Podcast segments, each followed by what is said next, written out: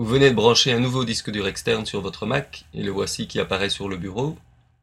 En lisant les informations, nous voyons que le disque est formaté au format PC. Nous allons donc le reformater au format Mac et en profiter pour le partitionner. Direction donc le dossier utilitaire et lançons l'application utilitaire de disque. Dans la liste, nous voyons apparaître le disque dur et l'unique partition formatée au format PC.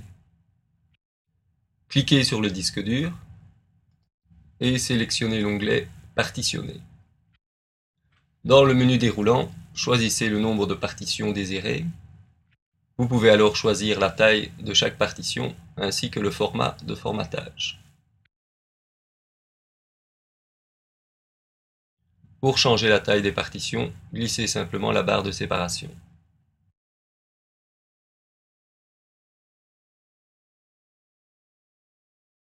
Profitez-en également pour donner un nom à chaque partition.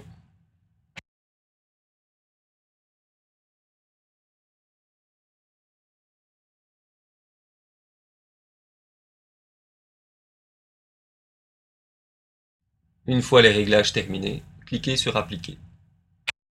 Attention, partitionner un disque dur efface le contenu antérieur.